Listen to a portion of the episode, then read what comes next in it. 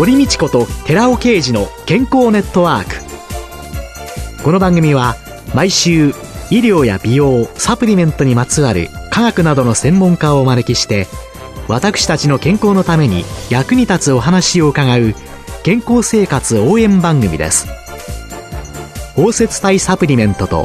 MGO マヌカハニーで健康な毎日をお届けする「コサナの提供」でお送りします。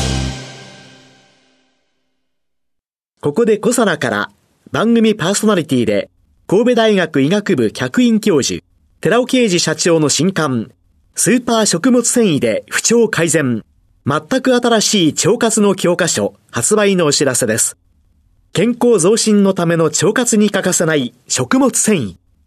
最新の研究によってアルファオリゴ糖が持つ食物繊維としての様々な働きが分かってきました。知っておきたい体のメカニズムを分かりやすく解説しながら、アルファオリゴ糖を用いた腸活にまつわる最新のトピックスや食事術を満載しました。寺尾刑事、小佐奈社長の新刊、スーパー食物繊維で不調改善、全く新しい腸活の教科書、発売のお知らせでした。こんにちは、堀道子です。寺尾啓二です。今月は先月に引き続き、小佐の社長で神戸大学医学部客員教授の寺尾啓二さんと共に、続サプリメント革命、パーソナル化サプリメントのすすめと題してお送りします。寺尾さんよろしくお願いします。よろしくお願いします。3週目の今日は、糖尿病にならないためのトッピングについて伺います。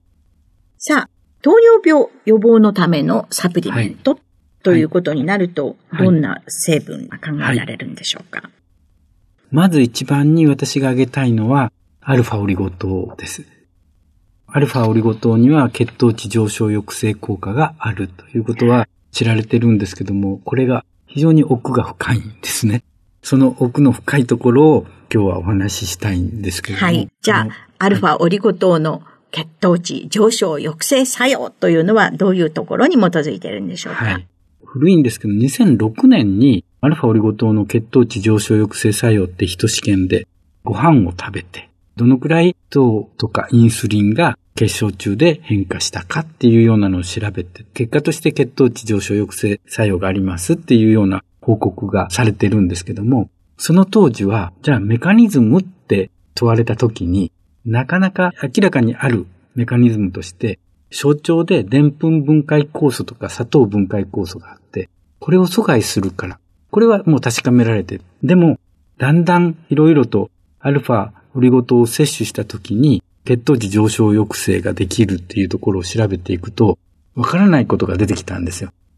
ブドウ糖そのものを摂取しても抑えられるんですよね。つまり、砂糖であるとか、澱粉であるとかであれば、これはブドウ糖ではないので、吸収されづらい、細かくブドウ糖にまでならないと、単糖にならないと体の中に入らないっていうことで理解できるんですけども、ブドウ糖そのものを摂取して血糖値の上昇が抑えられるんですよね。酵素阻害だけでは説明つかないということになりまして、いろいろと調べていくと見えてきたことがあるんですね。それは、アルファオリゴ糖っていうのは、単重酸の中のレシチンを包摂する作用があるということを見てるんですね。この単重酸っていうのは消化液なんですけども、通常は脂溶性物質、コレステロールとか中性脂肪、脂溶性ですから体の中に入らない。水に溶けないと入らない。だから、レシチンとか単重酸をうまく利用して乳化させて体の中に入れるっていう作用があるんですよね。でも、このレシチンをアルファシクロデキシトにアルファオリゴ糖が包摂してしまうと、レシチンの乳化作用が抑えられてしまって、結果としてコレステロールとか中性脂肪は乳化液に溶けなくなって体の中に入らないっていうことを研究で明らかにしてるんですね。それから分かってきたこと。つまり、レシチンを包摂させると、コレステロールが吸収されなくなります。そうすると、コレステロール代謝に関する遺伝子、SREBP2 というものですけども、これが活性化する。そうすると、膵臓からコレストキニンが分泌されて、結果として肝臓において糖新生を抑えるということなんですね。糖新生。これは必ず食事をした時には血中の糖の量を減らすために起こっていることなんですけども、この作用がしっかりと効くようになった。つまり、血中の中に入ってくる糖の量を抑えることができる。ブドウ糖を取った時にも、アルファオリゴ糖を一緒に摂取していれば、肝臓で糖申請を抑えるために、結果として血中に入ってくる糖の量が減ったということですね。これが食後血糖値の上昇を抑えるっていうことにつながっているんですね。ですから、非常に面白い結果って言いますのは、レシチンを包摂する。他の食物繊維ではありえないことが起こって、ですから、ただ単にでんぷん分解酵素や砂糖分解酵素を阻害するだけではなくて、結果として肝臓における糖申請を抑えることによって血糖値の上昇が抑えられたというものでして、これは大変興味深いことに GI 低減っていうところにうまく効いてくるわけなんですね。この GI 低減を説明するためには GI が何かっていうことをちょっと説明しとかないといけないんですけども、はい、GI っていうのはグリセミックインデックスの略でして、食後の血糖値の上昇度を示す指標として使われているんですけども、2003年に WHO が肥満とか2型糖尿病の発症リスクを低 GI 食品が低減させるっていう論文が発表されてから、各研究者が皆さんこぞって GI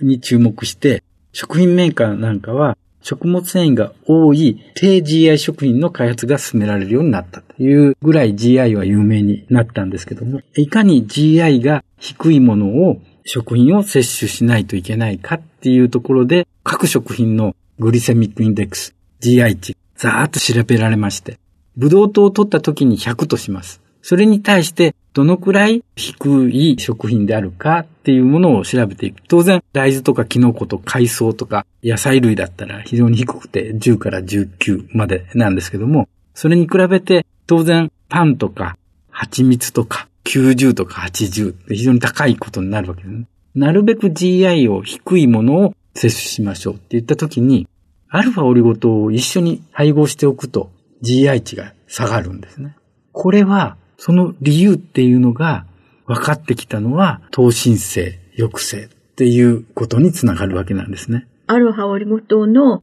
血糖値上昇抑制というののメカニズムっていうのが、最初は砂糖は二糖類だから二つくっついてる。ブドウ糖と果糖がくっついてる。で、このまんまじゃ体の中に入っていかない。だからそれをちょん切って、ブドウ糖と果糖に、その時にブドウ糖だけ吸収される、で、砂糖はそのままトイレにさようならとか腸内細菌にまあ活用されていくという。そういう。そうですね。それと、でんぷんも全く同じですね。でんぷん分解酵素も全く同じことが言えるんですけども、ブドウ糖そのものだったら体の中に担当だから入ってしまうでしょう。はい、にもかかわらず血糖値上昇抑制がアルファオリゴ糖だけはできるんですよね。うん、で、それで不思議だからって調べていくと、糖申請を抑えているということが分かってきた。もう一つ分かってきたのが、三つ目の作用基準が実はありまして、はい、アルファオリゴ糖によるインクレッチン GLP-1 の分泌なんですけども、食事中の水溶性食物繊維などの成分によって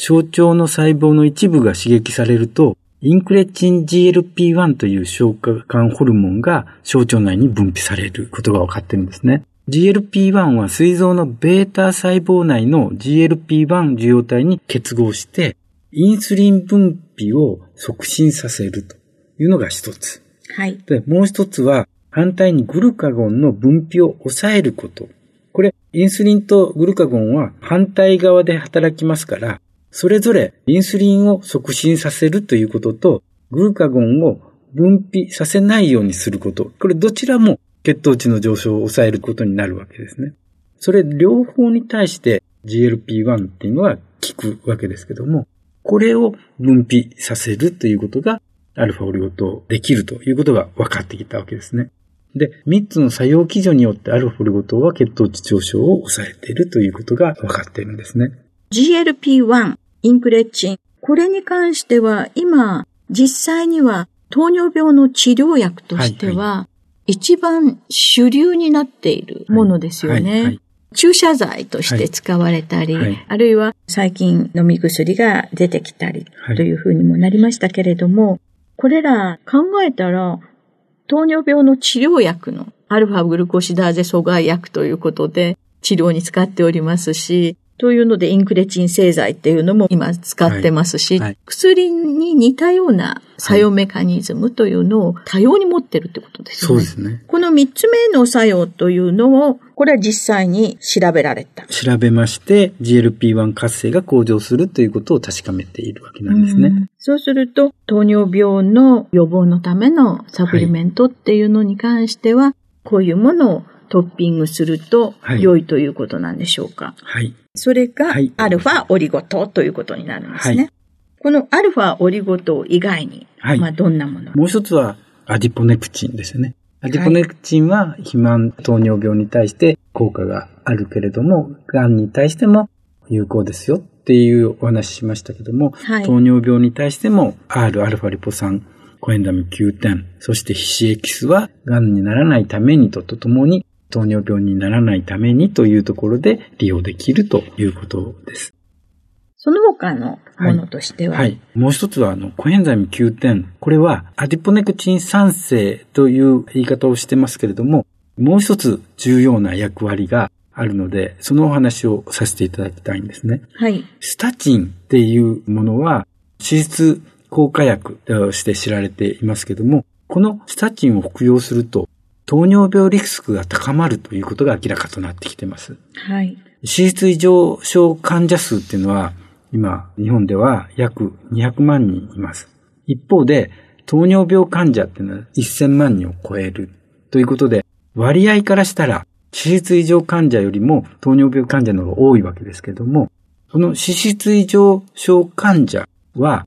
脂質異常症と認められたら、スタチン系薬剤を摂取することになるわけなんですよね。コレステロールを作りにくくするようにという、ある酵素を抑えることによって、コレステロールを作っていく経路のところを抑える。そうですね。でも、スタチンを摂取することによって、糖尿病を発症してしまうということが、最近の研究によって分かってきたんです。しかも、そのスタチン系薬剤の中でも、低力化と高力化に分けていくと、低力化よりも高力化のスタチンの方が、より発症リスクは高いということが明らかとなっています。よく私たちはストロングスタチンなんて呼ぶんですけれども、ね、強力なコレステロール合成阻害という作用を持っていると。はい。ヒドロキシメチルグルタリル COA っていう還元酵素があるんですけども、これを阻害するっていうのがスタチン系薬剤ですけども、そのことによってアセチルコエからメバロン酸っていうところに変換されなくなります。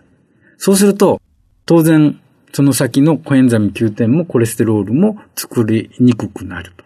つまり、コエンザミ9点が作られなくなるということを意味しているわけですけども、やはりここで注目したいのは、コエンザミ9点の量が減ると、同時にアディポネクチンも減ってくるということなんですね。これが糖尿病のリスクを高める原因の一つにアディポネクチンって挙げてきましたけれども、ここにも言えるということですね。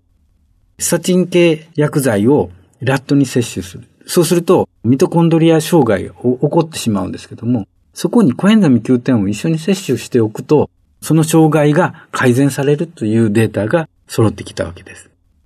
そういうようなところからも、200万人の脂質異常症患者は、スタチン系薬剤を飲むことになるケースが多いんですけども、その際には、同時にコエンザム9点も摂取しておいた方がいいでしょうということなんですね。その他には何か？はい。その他に私が挙げたいのは、やはり血糖値安定化作用のあるオメガ3なんですけども、アマニ油に含まれるアルファリノレン酸にもあるということが分かっているということですので、アルファリノレン酸の摂取もいいんじゃないか。つまりアマニ油を摂取することも大事ですよ。これも EPA、DHA と同じように高の脂肪酸なので酸化されやすいので、アルファオリゴ糖で安定化させて粉末化したものがありますから、これをトッピングにどうかと思います。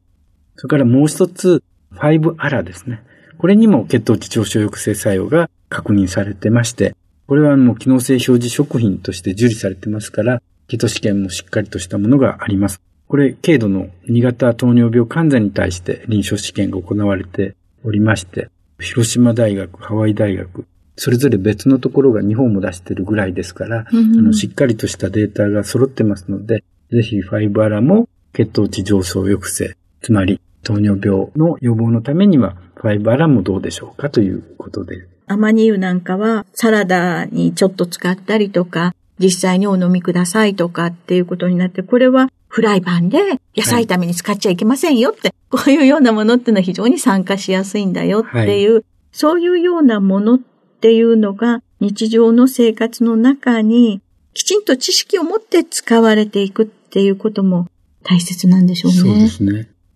じゃあ、ざっくりと今回、糖尿病予防のためのサプリメントとしては、どんなものがもう一度インプットをしていただきたいかということ。私は最初にアルファオリゴ糖を出させていただきました。これは3つの作用基準によって血糖値上昇抑制が普通の食物繊維以上にあるということのお話でした。そして Rα リポ酸、CS キス、そういったものでアディポネクチンの酸性を高めるっていうお話。そしてコエンザミ9点。こちらの方は脂質異常症の方の脂質硬化剤を摂取する際にはその副作用を軽減するために、コエンザミ9点を摂取しておきましょう。副作用って言いますのは、糖尿病リスクが高まるということですので、これを抑えるためにコエンザミ9点を摂取しましょう。そして、アルファリノレン酸の血糖値安定化作用というものと、ファイバラの血糖値上昇抑制作用についてお話しさせていただきました。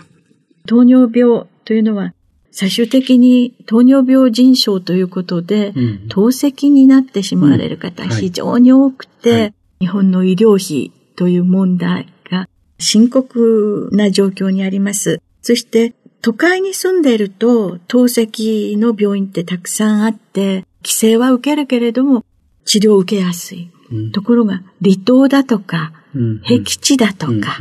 というところで、透析が必要になったら、本当に大変ですものね。ねはい、そういう意味で糖尿病の予防、あるいは血糖値のコントロールの大切さ、こういうものに日常の中に皆さんがうまく活用していただけたらというように思います。今週は小佐奈社長で神戸大学医学部客員教授の寺尾啓二さんと共に続パーソナル化サプリメントのすめをお送りしました。寺尾さんありがとうございました。ありがとうございました。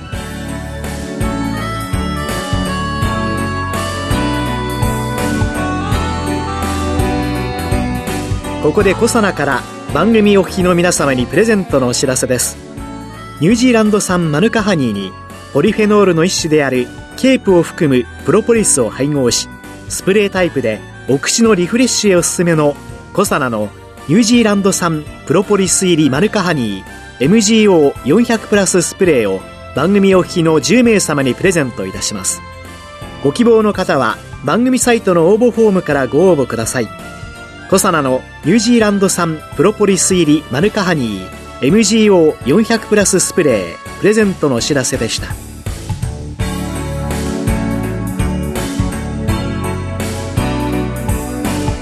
堀道子と寺尾啓二の健康ネットワーク。この番組は包摂体サプリメントと MGO マヌカハニーで健康な毎日をお届けするコサナの提供でお送りしました。